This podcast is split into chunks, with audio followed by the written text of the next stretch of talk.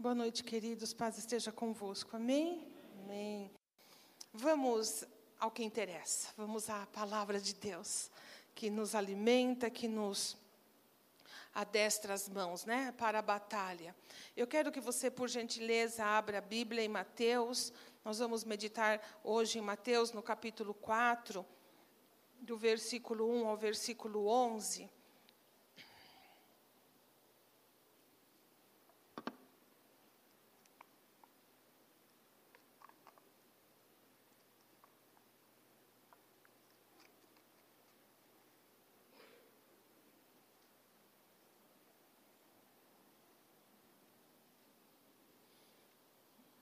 E eu queria fazer uma pergunta para você. Você se importa com a sua vida? Então feche seus olhos e ponha a sua vida em Deus agora. Senhor, nós estamos aqui na tua presença, no lugar de adoração, no lugar de louvor e no lugar onde os nossos corações se abrem para ti. E nós estamos diante da tua palavra, que o Senhor mesmo diz que ela é viva e eficaz ela não é um livro, ela não é um manual de autoajuda, ela é a tua palavra, ela é a tua boca, Senhor. Oh Deus, nesta noite fala conosco. Toque em nós, nas nossas entranhas, no nosso íntimo, aonde nada pode penetrar, tua palavra pode penetrar. Limpa-nos, transforma-nos, conforta-nos, consola-nos segundo a tua palavra. Que os nossos pensamentos fiquem agora cativos em Cristo Jesus. Que não sejamos dispersos, que não nos desviemos, porque o Senhor está falando. E quando o Senhor fala, toda a terra deve calar-se. Oh, Senhor, que o nosso coração se aquete, que a nossa mente se aquete e que possamos agora nos entregar inteiramente à explanação, ao pensar da tua palavra, em nome de Jesus. Amém. Amém. Amém. Vamos ler, meus irmãos. Assim diz a palavra do Senhor. Nós vamos ler em Mateus 4, o versículo 1. Então Jesus foi levado pelo Espírito ao deserto para ser tentado pelo diabo. Depois de jejuar 40 dias e 40 noites, teve fome. O tentador, tentador aproximou-se dele e disse: Se és o filho de Deus, manda que estas pedras se transformem em pães. E Jesus respondeu: Está escrito: Nem só de pão viverá o homem, mas de toda a palavra que procede da boca de Deus. Então o diabo levou a cidade santa, colocou na parte mais alta do templo e lhe disse: Se és o filho de Deus, joga-te daqui para baixo, pois está escrito: Ele dará ordens a seus anjos a seu respeito, e com as mãos deles, com as mãos eles o segurarão para que você não tropece em alguma pedra. Jesus lhe respondeu: Também está escrito: Não ponha à prova o Senhor, o seu Deus. Depois o diabo levou a um monte muito alto e mostrou-lhe todos os reinos do mundo e o seu esplendor, e lhe disse: Tudo isto te darei, se te prostrares e me adorares. Jesus lhe disse: Retira-te, Satanás pois está escrito: adore o Senhor, o seu Deus, e só a ele preste culto. Então o diabo deixou e anjos vieram e o serviram. Amém.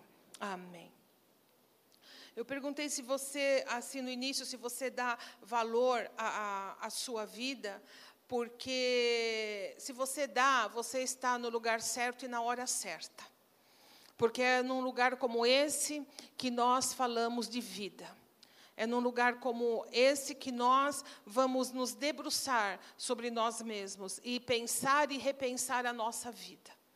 Porque na correria do dia a dia, na nossa labuta, e, e tantos afazeres e tantas coisas, às vezes a gente esquece até que a gente é gente. A gente esquece de, da gente. A gente às vezes esquece de escovar os dentes. A gente senta à mesa da refeição e não sabe se orou ou não.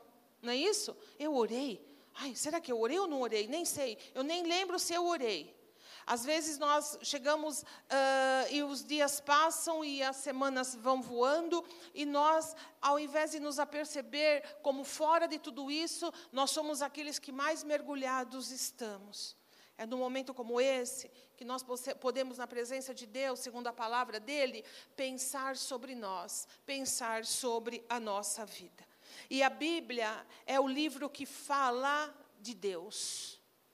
A Bíblia fala quem é Deus, qual é o plano que ele tem para a humanidade. A Bíblia, ela expõe toda a história. Ela mostra com clareza por que todas as coisas existem e como vieram a existir. Mas também a Bíblia fala sobre nós. Sobre nós, quem somos, como é a nossa história como tudo começou, como tudo vai terminar. A Bíblia fala do homem, a Bíblia fala da mulher, a Bíblia fala do ser humano, a Bíblia fala da nossa natureza. Em, da nossa constituição. Portanto, quem quiser ter uma visão clara de si mesmo, quem se importar com sua própria vida, deve ir à palavra de Deus. Amém? Porque quem sabe de nós é Deus. Quem nos conhece é o Senhor. E Ele deixou a, a palavra dele para nós, para que nós pudéssemos tirar elementos que venham trazer luz para nós. O salmo diz assim: Lâmpada para os meus pés é a tua palavra e luz para o meu caminho. Aonde a gente mora, vira e mexe, falta luz. Ventou, a luz vai embora, acaba. É um breu, uma escuridão terrível. E o celular faz um, um, ajuda muito, porque não tem vela, porque é aquele pânico. Né? E, e quando a gente está numa, uma, numa, numa escuridão, quando você pega a luz do celular, é, você põe bem nos pés para caminhar, porque é muito escuro, e o foco de luz é claro. Um mero aparelhinho faz com que a gente não trombe com as coisas e dê onde a gente quer dar. Lâmpada para os meus pés é a tua palavra, e luz luz para o meu caminho. E a Bíblia fala ah, assim porque, por muitas vezes, o nosso caminho pode ser um caminho de escuridão, meus irmãos. A história do homem mostra isso. Se pensarmos e repensarmos nos acontecimentos que nós estamos envolvidos, não é verdade? Nós estamos vendo tantas coisas acontecerem, tantos destinos serem traçados, tantos episódios mundiais, é, dos mais inusitados, quando ninguém imaginava, as coisas estão tomando um caminho muito estranho, um caminho surpreendentemente uh, assustador. Nós temos que entender que Deus ilumina o caminho daquele que o teme. Amém? Então é por isso que toda a nossa atenção deve ser colocado mesmo na palavra de Deus. E a palavra de Deus vai nos ensinar hoje a nos olhar, a nos entender um pouco através desta experiência do Senhor Jesus Cristo. Foi uma experiência espiritual que o Senhor teve, antecedendo um pouco o seu ministério público. Quando ele se retira, a Bíblia fala que o Espírito do Senhor levou Jesus a um retiro, o Espírito Santo tocou no, no, coração do Senhor e o moveu a ter um tempo de reclusão, um tempo onde ele ficou só, aonde ele buscou a Deus em jejum. Ele ficou 40 dias e 40 noites, diz a palavra do Senhor. Ter, terminou este jejum. Nós somos surpreendidos com Jesus tendo uma visita não esperada. Satanás, o diabo, ele vai travar agora uma luta e uma guerra com Jesus. E eu, a gente fala muito e pensa muito sobre batalha espiritual, e tem muitos, muitas uh, teorias e práticas a respeito desse assunto, mas eu quero que você entenda que uma da, essa é a grande batalha espiritual. Sabe por quê? Porque batalha espiritual não é aquela, meus irmãos, que a gente tem com uma perseguição no serviço, uma perseguição, ah, ah, um problema em casa. Isso não é. Isso a gente tira de letra. Porque nosso Deus é poderoso, amém? Nós tiramos de letra. A grande batalha espiritual se dá quando ela tem a ver com o nosso interior. Quando a luta é dentro de nós. Aí é, isso é batalha. Isso é, é luta para gente grande. E foi exatamente o que Jesus passa aqui. Então, quando Satanás a Bíblia fala, ele, ele se mostra e ele vai a Jesus e se aproxima dele. Quando se aproxima dele, vem com uma proposta para o Senhor. E eu quero que você sempre vá pensando no texto. Quando ele se aproxima, ele tem uma proposta para que Jesus prove que de fato ele era o Filho de Deus. Sua Bíblia não diz que uh, Satanás, a Bíblia diz que não disse assim: mostre, prove que você é um filho de Deus. Satanás diz: se você é o, o filho de Deus. Então a proposta dele era que Jesus provasse que ele era o filho de Deus. E o primeiro ataque a primeira luta travada se dá quando, depois de 40 dias e 40 noites, Jesus encerra o jejum e Jesus sente fome. E Jesus está num corpo como o meu e como o seu, com as mesmas necessidades, com tudo aquilo que o nosso corpo, e você conhece bem a força do seu corpo, ou não? Pense em pessoas que ficam irritadas quando estão com fome. Pode parecer uma brincadeira, ai, eu quando eu estou com fome eu fico, eu fico irritado. Mas isso pode provocar problemas terríveis ou não. Pense quando você está com sono. Alguns, o problema não é comida, é sono. Pegue a pessoa numa hora em que ela está irritada por alguma questão física. Pode determinar muita coisa. Nosso corpo, nossa carne e a vontade do nosso corpo a gente não pode menosprezar a força que tem. Amém?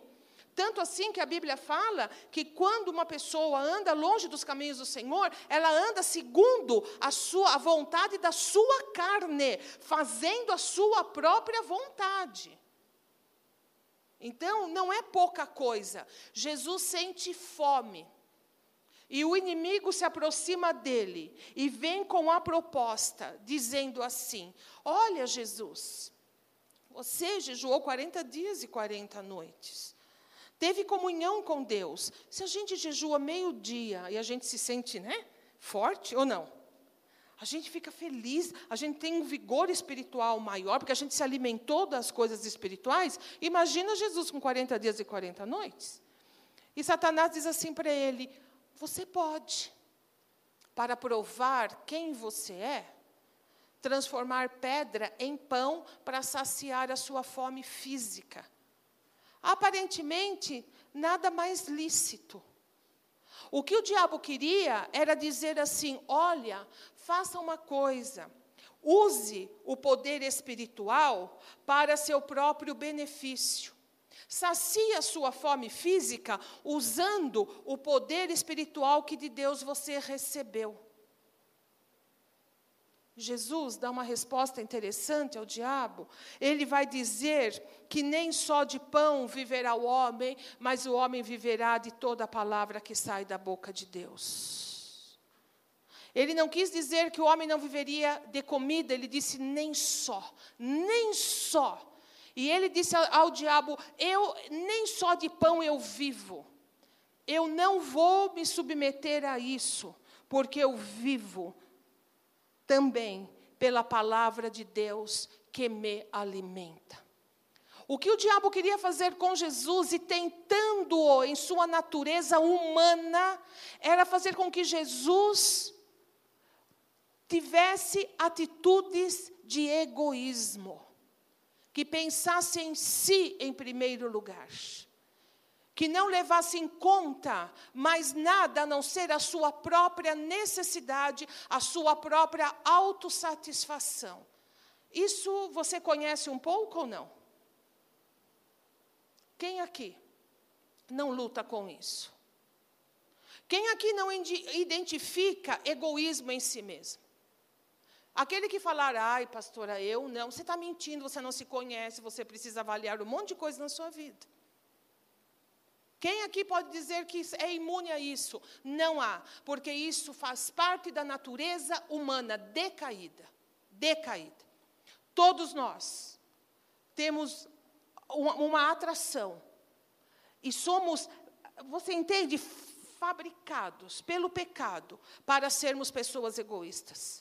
O meu é o melhor, eu em primeiro lugar, eu me ofendo, eu me ressinto, eu isso, eu aquilo, eu quero, eu mereço.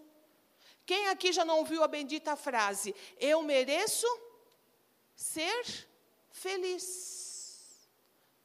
Eu, eu, eu sempre em primeiro lugar.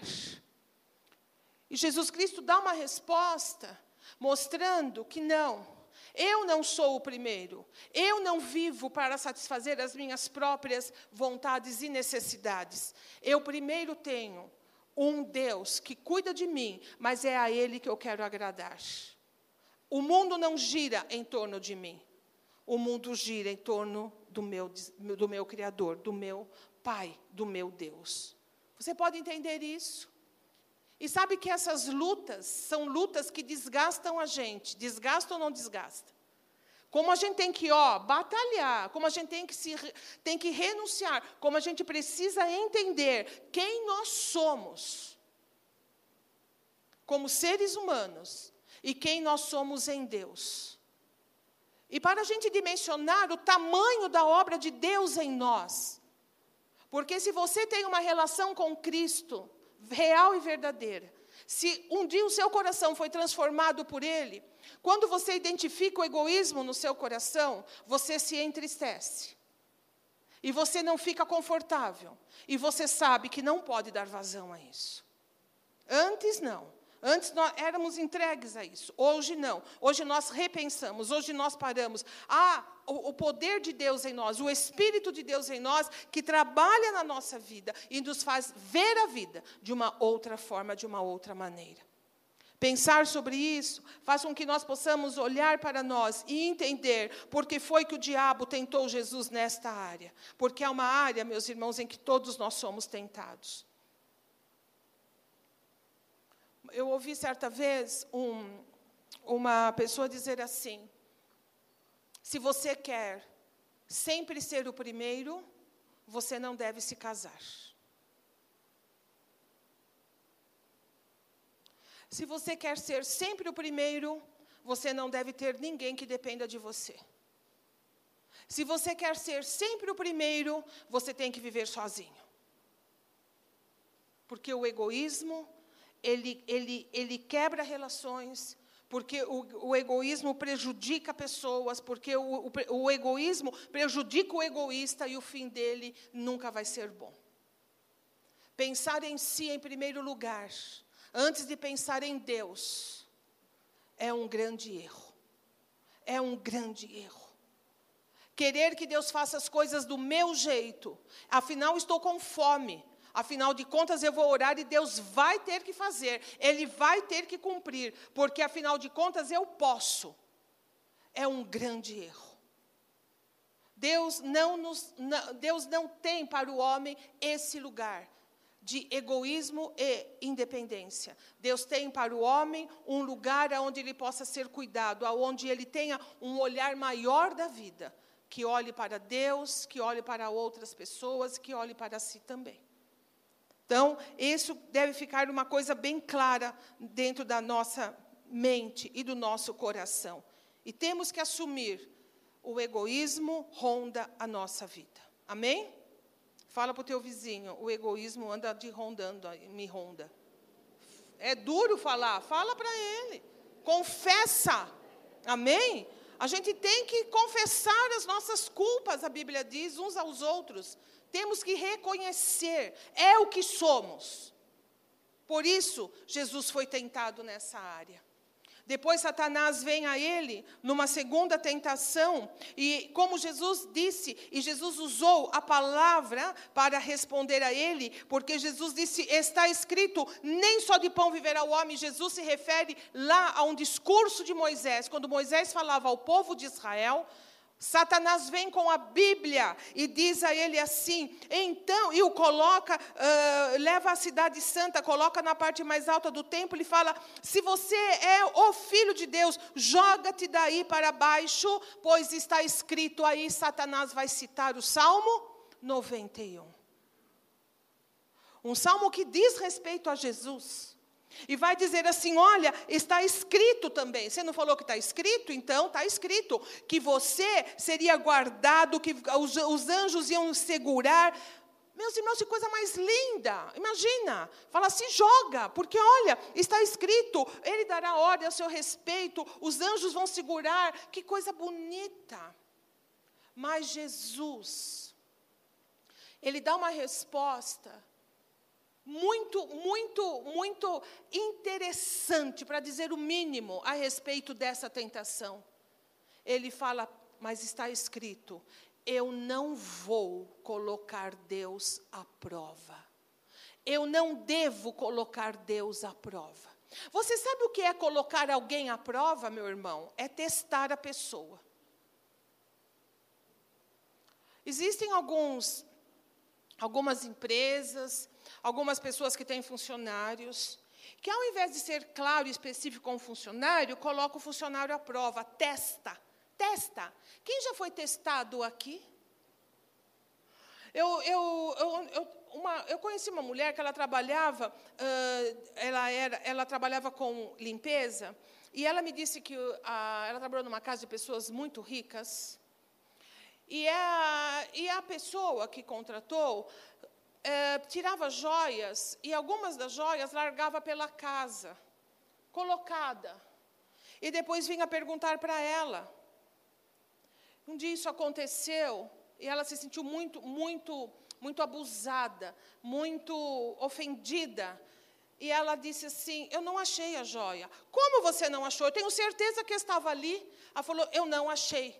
Como você limpou esse quarto? Então, como é que você. Eu tenho certeza, estava lá, só você entrou aqui. Então, aí ela disse, mas onde estava? Ah, estava ali perto do, da cômoda, não sei o quê. Ela falou, ah, então já sei onde está. Foi lá, pegou o aspirador de pó na frente da mulher, sacudiu o aspirador de pó, e ela propositalmente, ela tinha aspirado com o aspirador a joia da mulher, porque ela ficou brava com aquilo. Ninguém, ninguém se sente confortável quando é colocado à prova. Meus irmãos, Deus não deve ser colocado à prova, não deve ser testado.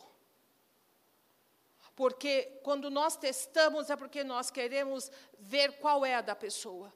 Testar alguém significa ver se aquela pessoa é realmente o que ela diz ser. E Deus, meus irmãos, não se presta a isso.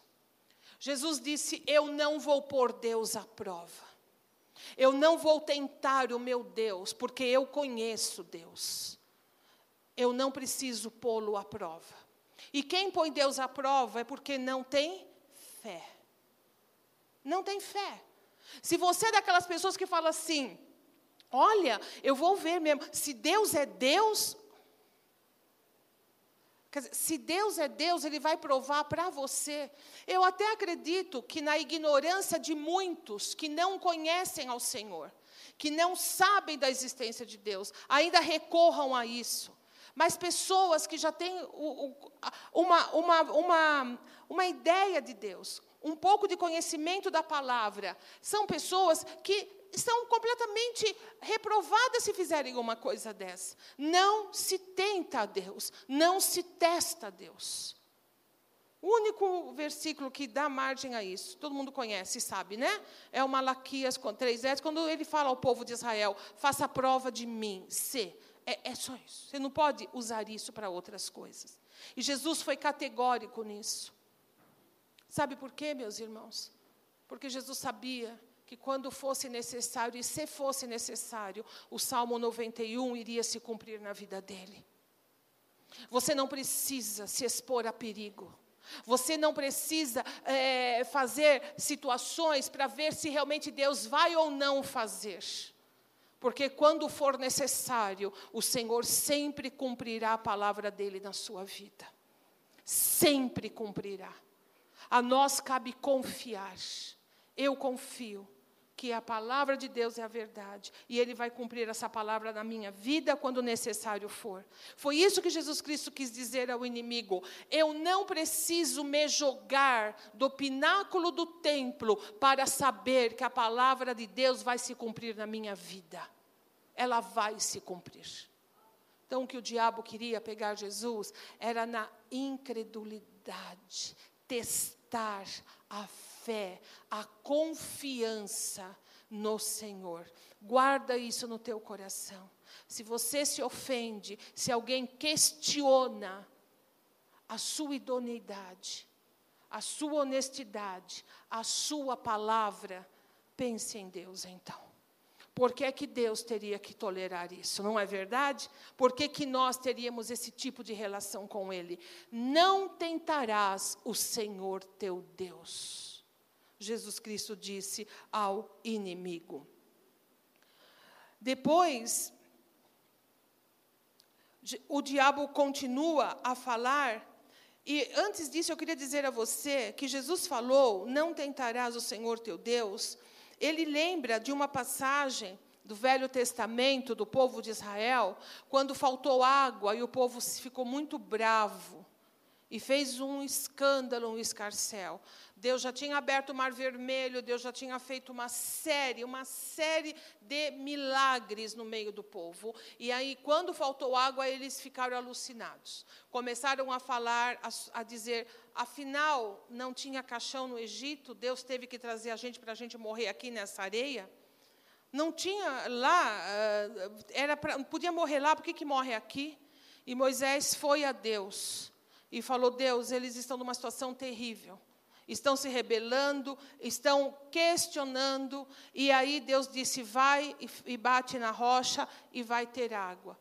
O problema daquele povo foi um só. Sabe o que eles falaram? A Bíblia diz: Deus está entre nós ou não? E foi isso. Foi Meribá, que significa rebelião. E foi aí que Deus disse: Não me tente. Não me tente. Por tudo que eu fiz, por tudo que eu realizei, vocês sabem que eu estou no meio de vocês. Para você, para mim, Deus esqueceu de mim. Ai, Deus não me ouve. Não tente a Deus.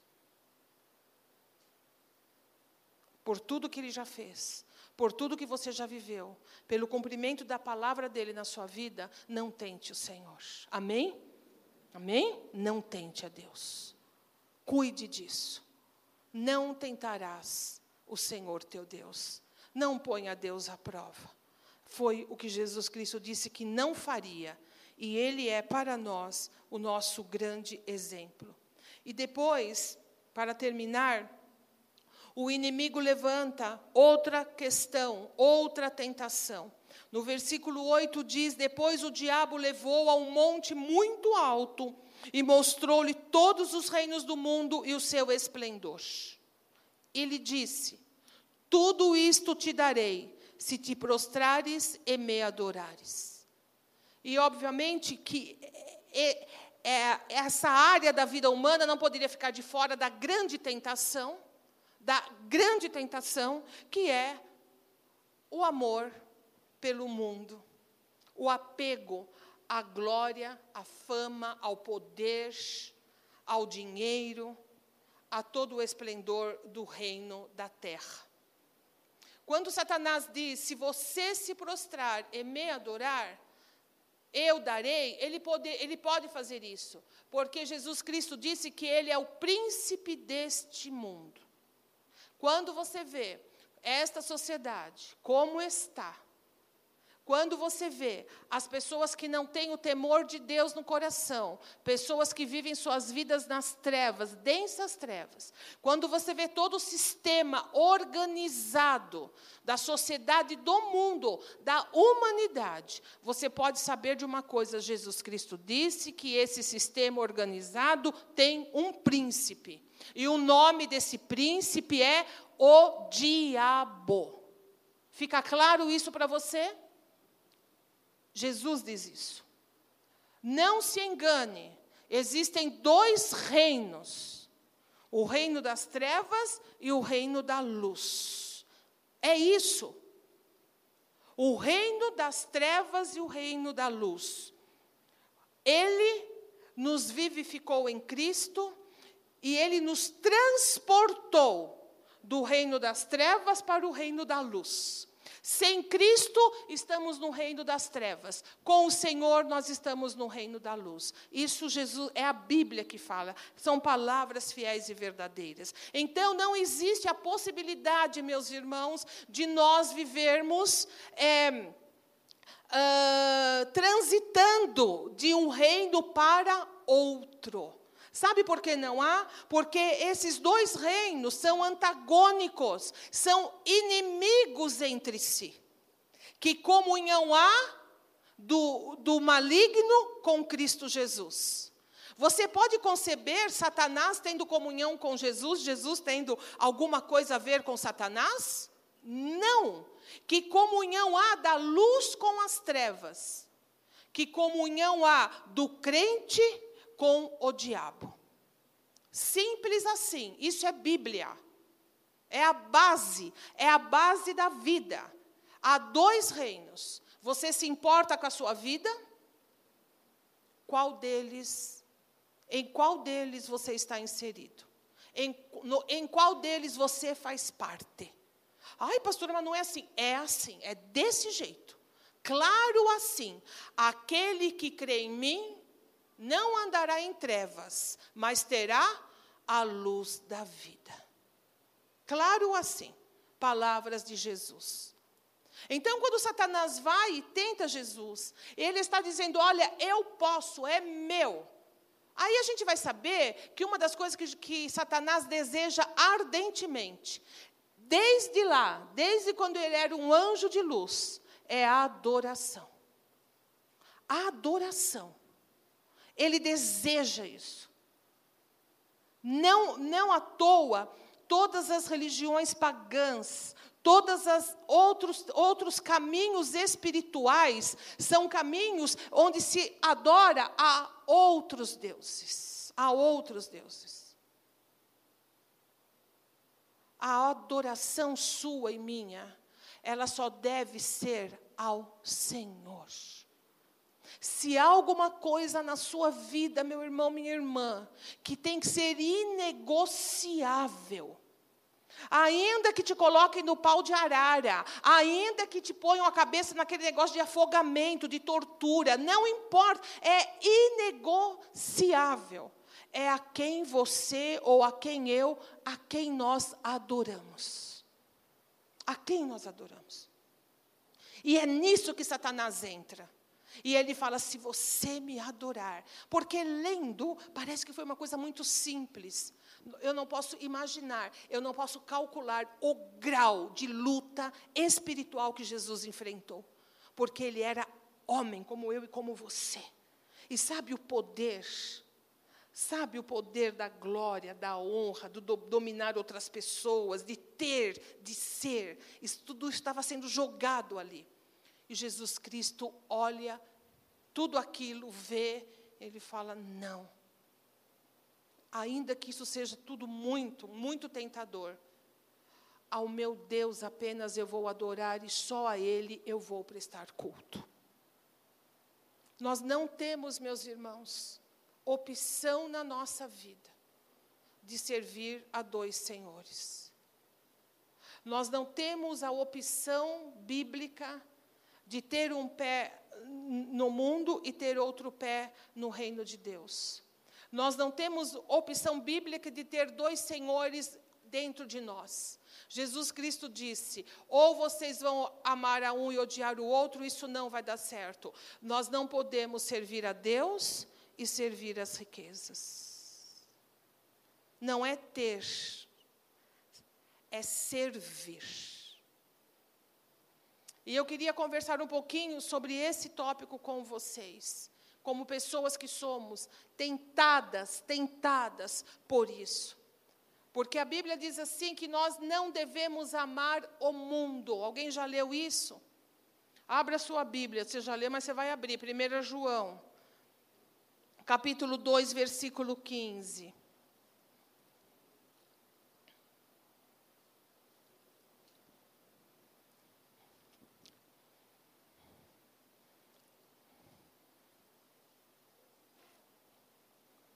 Diz assim: Todo mundo achou? 1 João 2,15. Não amem o mundo nem o que nele há. Se alguém ama o mundo, o amor do Pai não está nele. Pois tudo que há no mundo, a cobiça da carne, a cobiça dos olhos e a ostentação dos bens, não provém do Pai, mas do mundo. O mundo e a sua cobiça passam, mas aquele que faz a vontade de Deus permanece para sempre.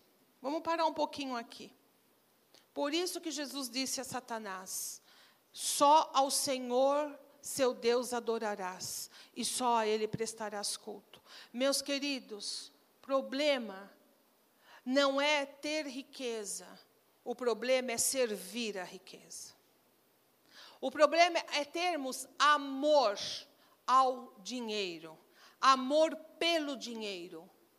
O dinheiro ele tem uma função na nossa vida, óbvio que tem. A função do dinheiro tem que ser uma função de utilidade. Utilidade. Eu preciso do dinheiro para isso, para aquilo, para aquilo outro.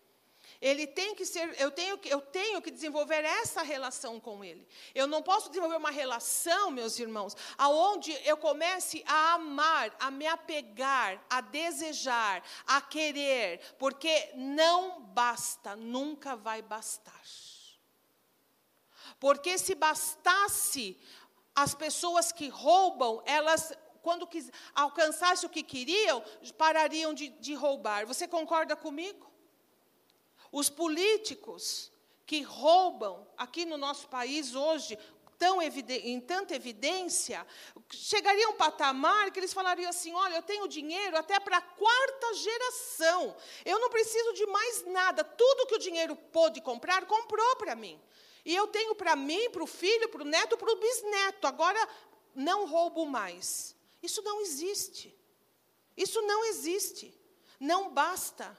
Quando a gente se apega e quando o ser humano ele, ele se rende ao amor ao dinheiro, não há mais nada que se possa fazer, meus irmãos. A Bíblia vai dizer que o amor do dinheiro é a raiz de todos os males. Pode procurar.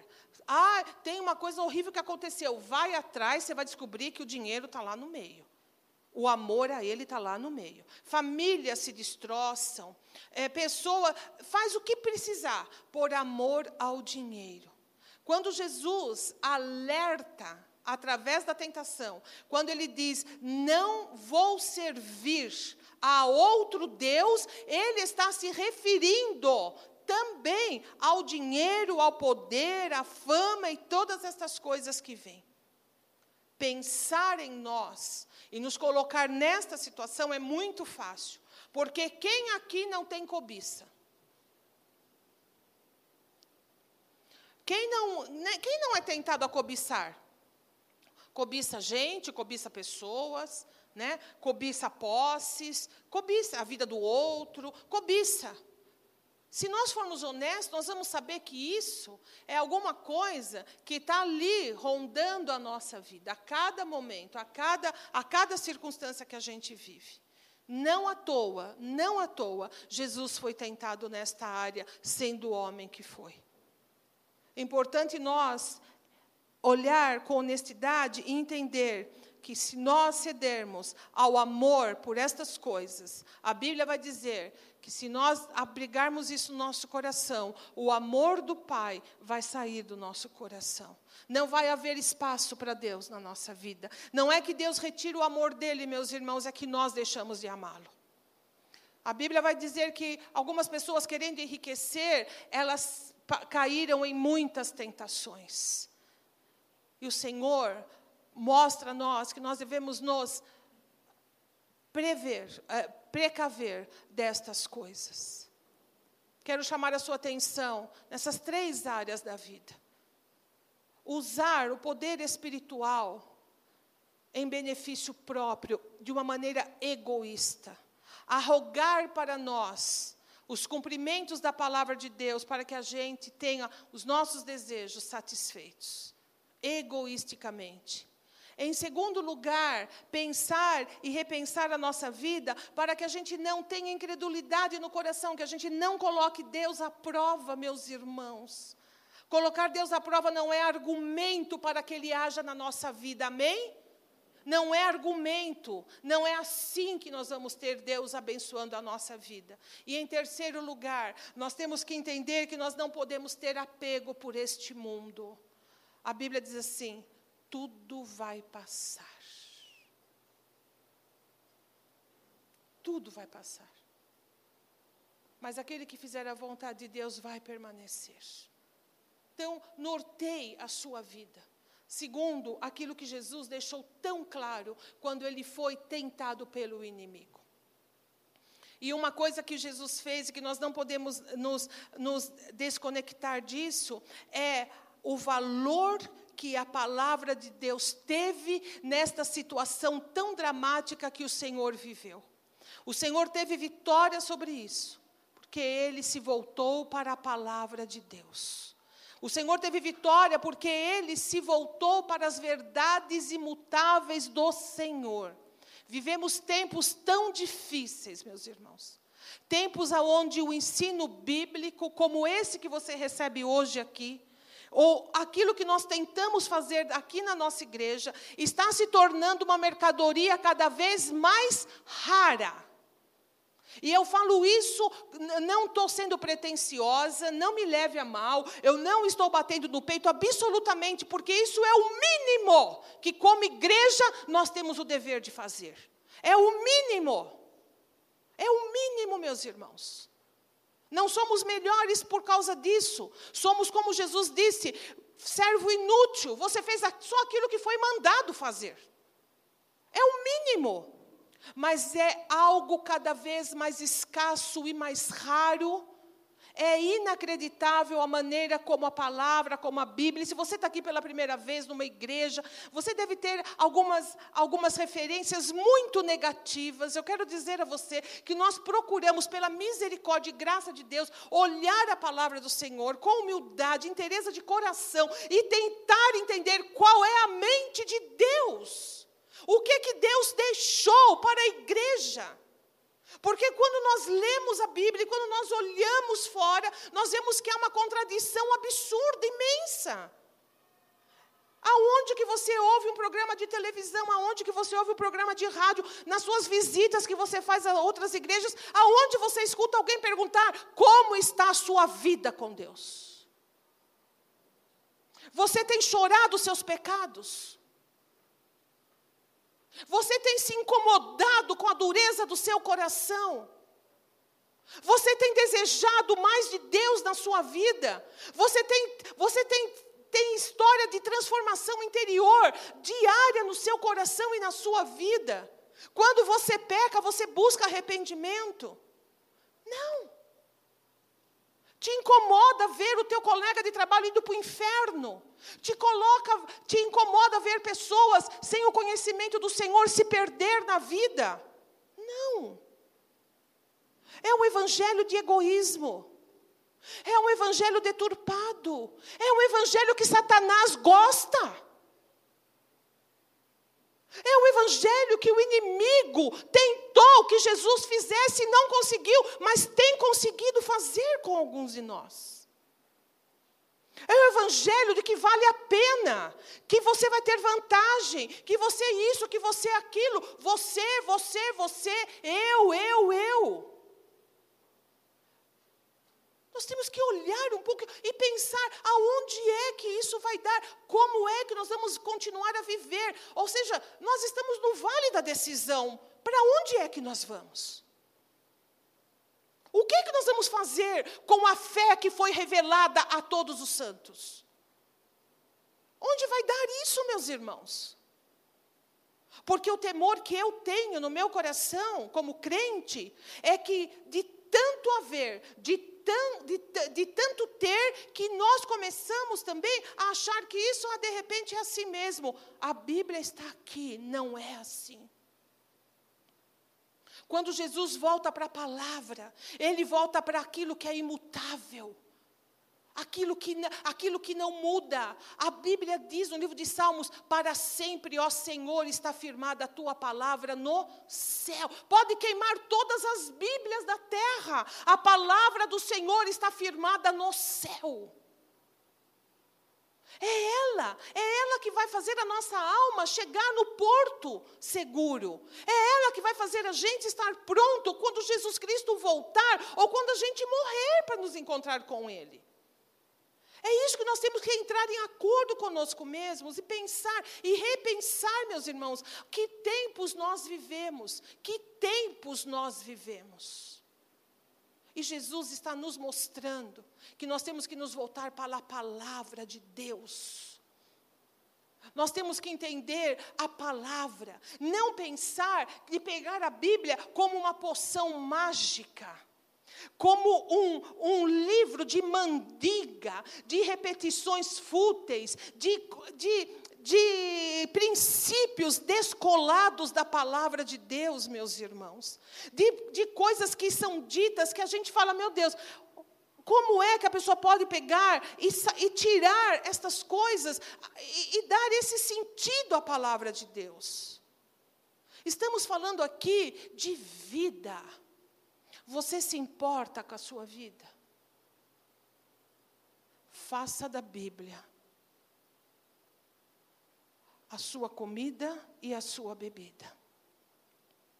Para você que vai procurar a palavra da irmã Mariquinha, para você que às vezes olha e pensa, ai, imagina, eh, foi uma bênção. Ai, eu ouvi uma, uma, uma, uma palavra, uma pregação, foi uma bênção. Quem pregou? Ai, não sei, mas foi maravilhoso. Ai, leu um versículo lá e falou, e gritou, e pulou. Não, você tem que sair de um culto e você tem que saber o que Deus falou com você. O que você está levando para a tua vida, para o teu coração, para a tua casa, para a tua família, você tem que saber isso. Você tem que, quando levantar, dar a bênção final aqui, na, na virada da escada, você falar: hoje Deus falou, eu sei o que foi pregado, eu sei aonde foi, eu sei o raciocínio usado, eu sei o que é. Meus irmãos, é culto racional, é culto com a mente e com o coração. Porque crer é também pensar, amém? Crer é raciocinar, é entender, é levar algo de substancial para dentro de si, através da palavra do Senhor. Ou nós temos que levantar a Bíblia, nós temos que, sabe, retomá-la na nossa vida, porque nós temos que mostrar às outras pessoas, aos outros irmãos em Cristo, em Cristo que as coisas não são como estão sendo ditas por aí. Você concorda comigo com relação a isso? Jesus mostrou isso. Está escrito. Olha, meu irmão, minha irmã, e para mim também, não importa o se você acha, se eu acho, se eu penso, se eu deixei de achar, o que importa é que está escrito. E se está escrito, Deus não vai mudar, nem por minha causa, nem por sua causa. Você pode entender isso? Deus não vai mudar. Se está escrito, acabou, não tem o que fazer. É por aí que nós norteamos a nossa vida. Se Jesus é o único e suficiente Salvador, não tem o que faça, meus irmãos. Muito me admiro, agora sou eu falando, de andar aí de vez em quando, muito raro, mas de vez em quando eu dou uma, uma sapiadinha em algum Facebook. Né? Eu tenho muito poucos amigos, porque eu tenho algumas, alguma, alguns interesses que não são assim ligados à igreja e é, e é da, do, da, minha área de conhecimento, da história. Eu tenho um monte de contatos assim de professores tal, mas de vez em quando, quando eu vou ver alguma, alguma coisa que me interessa, passa um monte de gente, inclusive você. Pa, né? Talvez você conheça e vai passando, passando, não é? E às vezes eu me admiro de ver pessoas, alguns de vocês é, curtindo, citando líderes religiosos que nada têm a ver com o Evangelho de Jesus. E achando bonito. Eu, eu, eu fico pensando e falo, meu Deus, como é que eu posso curtir e, e, e, e propagar pensamentos de pessoas que estão nas trevas, pessoas idólatras que, que, que, que, que cultuam outros deuses a não ser o Senhor. Quando eu sei que Jesus Cristo disse: somente ao Senhor teu Deus adorarás e só a Ele darás culto, meus irmãos. O problema não é o que fala da Bíblia, é a fonte, meus irmãos. Presta atenção numa coisa. E para você que é bem chegado nas mídias, cada curtida que você dá é um amém que você está dando. Eu vou repetir. Cada curtida que você dá é um amém que você está dando. Seu testemunho público, ele diz respeito à sua vida e a tudo aquilo que você coloca nas mídias sociais. A tudo aquilo que você coloca. As pessoas fazem uma leitura sua, através da sua página, daquilo que você põe, daquilo que você curte. Ai, mas pastor, eu nem percebo. Comece a perceber. Você já pensou se na minha página chegasse um colega seu e falasse assim, aquela lá é sua pastora, você viu a página dela? Nossa, mas ela curte umas coisas. Mas ela não é pastora? Nossa, mas olha, sei lá, vai dar uma olhadinha lá na página dela. Com que cara você ficaria? Sabe, vou te dar um conselho. Em vez de ficar curtindo seus amigos, curte Deus.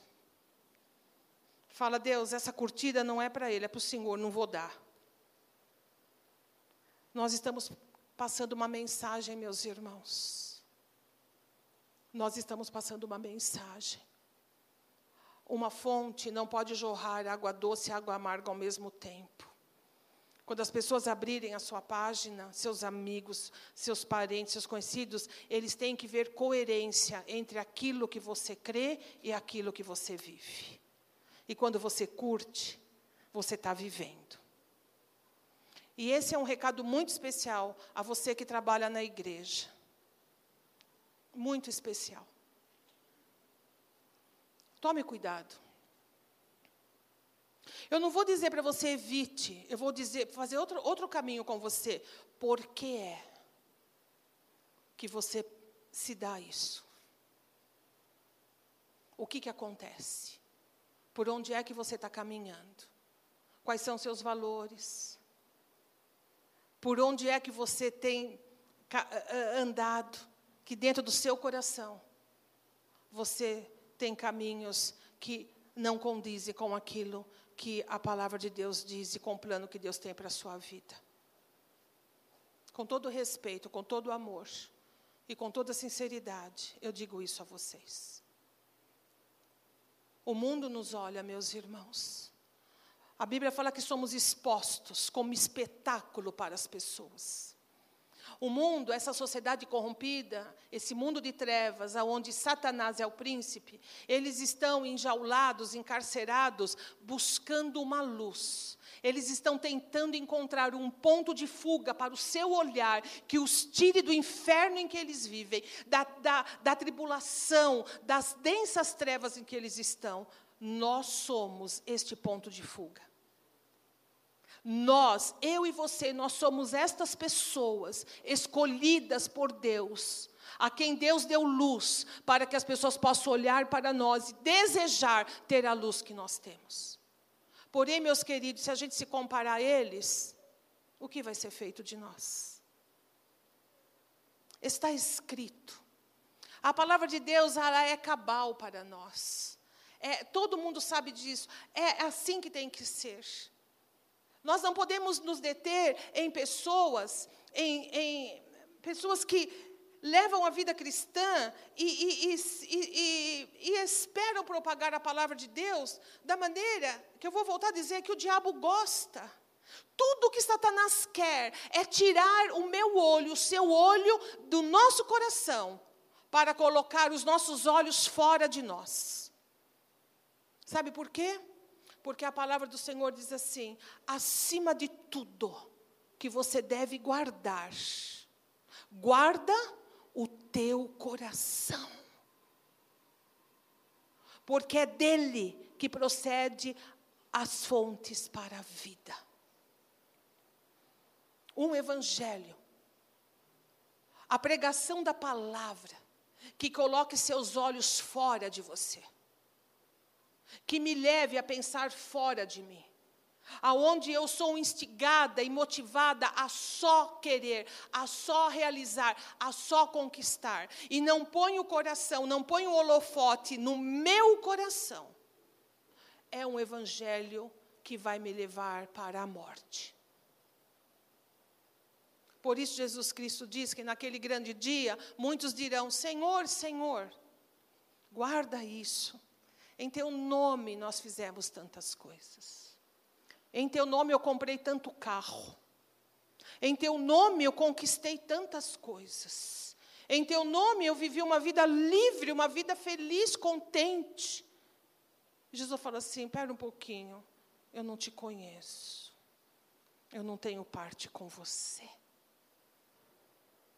Aparte-se de mim, eu não tenho parte com você. Aqueles que falam hoje, se eu sou homem de Deus, aconteça isso, aconteça aquilo, eu quero dar um conselho para você. Se você for a uma igreja, se você estiver ouvindo alguém que diga assim: se eu sou homem de Deus, desliga o rádio, a televisão, saia da igreja, porque quem é de Deus não recorre a isso. Se és filho de Deus, faça isso e faça aquilo. Meus irmãos, nós temos que ampliar um pouco a nossa visão. Você concorda comigo? Nós temos que olhar para Jesus, o autor e consumador da nossa fé. Imagine se Satanás fizesse esse apelo para a gente. Se você for confrontado com esse tipo de luta, que o Senhor nos ajude. Que a palavra dele seja para nós o, o, o, sabe, o ponto central, ainda que toda a nossa carne, a nossa vontade, ainda que tudo, tudo em nós faça com que a gente deseje fazer aquilo, a gente possa dizer: está escrito. Está escrito. E a gente possa tomar a decisão correta, a decisão coerente com a palavra do Senhor. A palavra de Deus diz que quando nós caminhamos nela, os nossos caminhos serão caminhos de paz. Nós teremos bênção, nós teremos sucesso. E o que essas pessoas procuram desesperadamente, nós vamos receber da graça de Deus na nossa vida, meus irmãos. Vamos ter isso no nosso coração.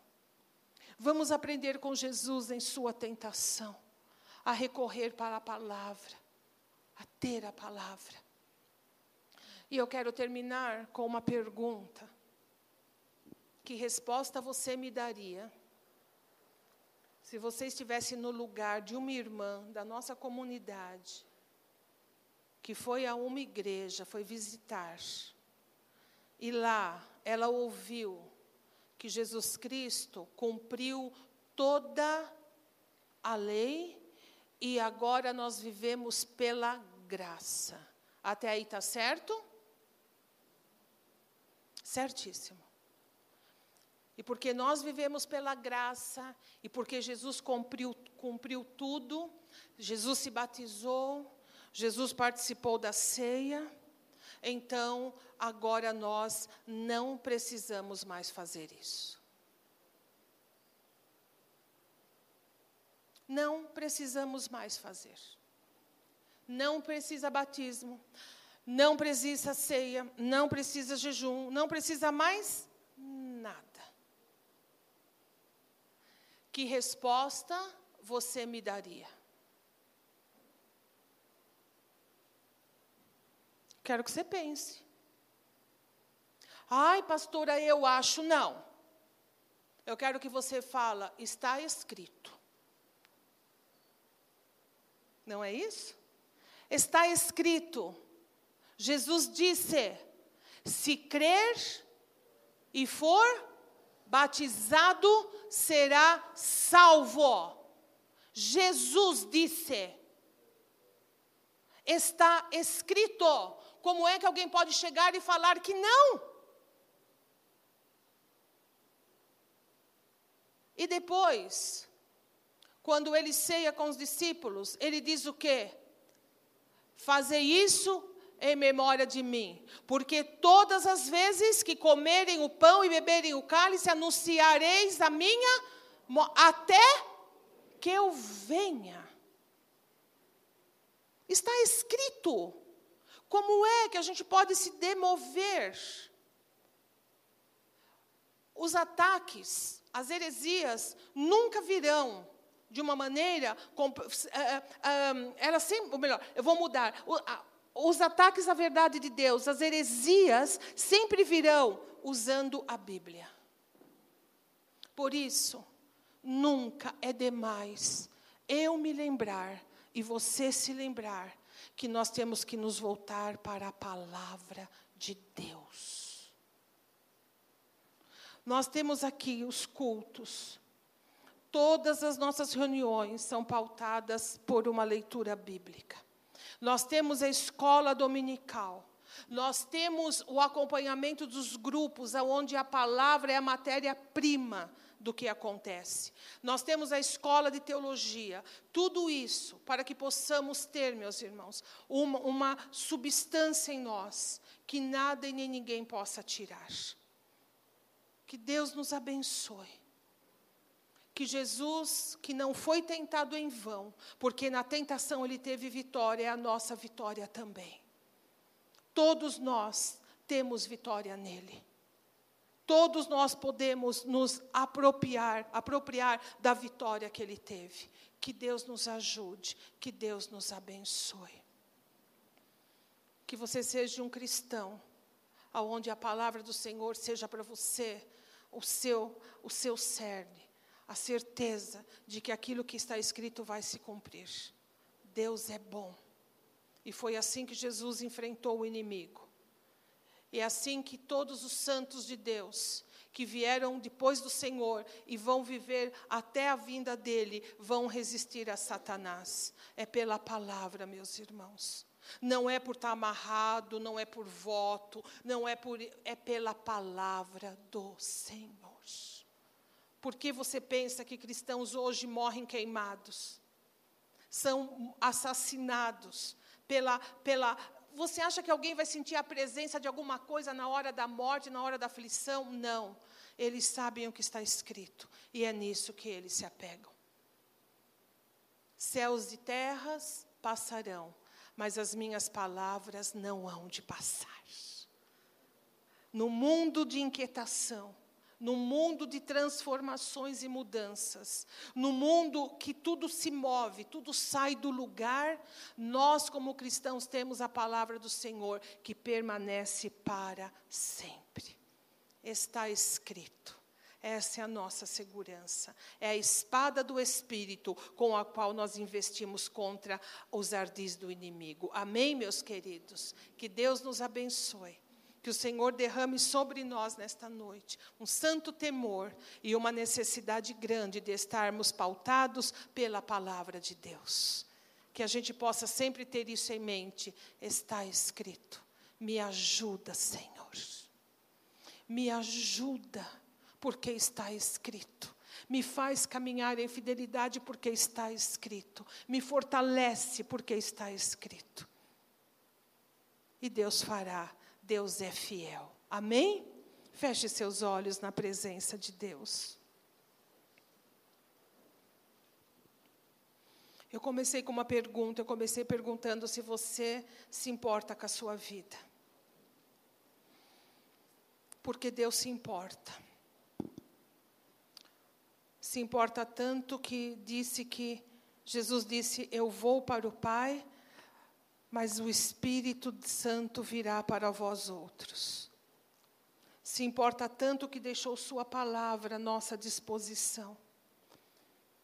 Eu quero lembrar que você não está aqui por acaso,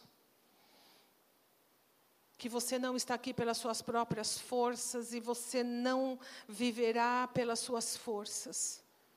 A proposta de Deus para nós é que vivamos através do poder do Espírito dele em nós é que a palavra dele em nós seja verdadeira, ela, ela, ela tenha substância, ela seja o nosso, o nosso, nosso guia maior. Que o Senhor nos proteja e nos guarde. que quando a heresia bater no nosso coração, quando a dúvida vier, quando o espírito de incredulidade, quando o amor ao mundo, quando a cobiça ser despertada em nós, quando a necessidade de pensarmos num outro tipo de evangelho que venha saciar as, as, nossas vontades, nós possamos nos lembrar do nosso Senhor sendo tentado e se voltando para a palavra e repetindo a palavra e fazendo dela vida. Que Deus nos ajude e nos abençoe. Talvez nesta noite você está aqui e ouve esta palavra e de alguma maneira, de alguma forma, como só Deus poderia ter feito, Deus tocou no seu coração e na sua vida. E você se vê e se enxerga como alguém que precisa se alinhar a Deus, que precisa se submeter ao Senhor. Talvez você tenha a percepção de que quem governa a sua vida é você mesmo. E você não pode dizer que Deus é o Senhor da sua vida, porque você tem andado pelos seus próprios caminhos, pelas suas próprias ideias, pelos seus próprios pensamentos.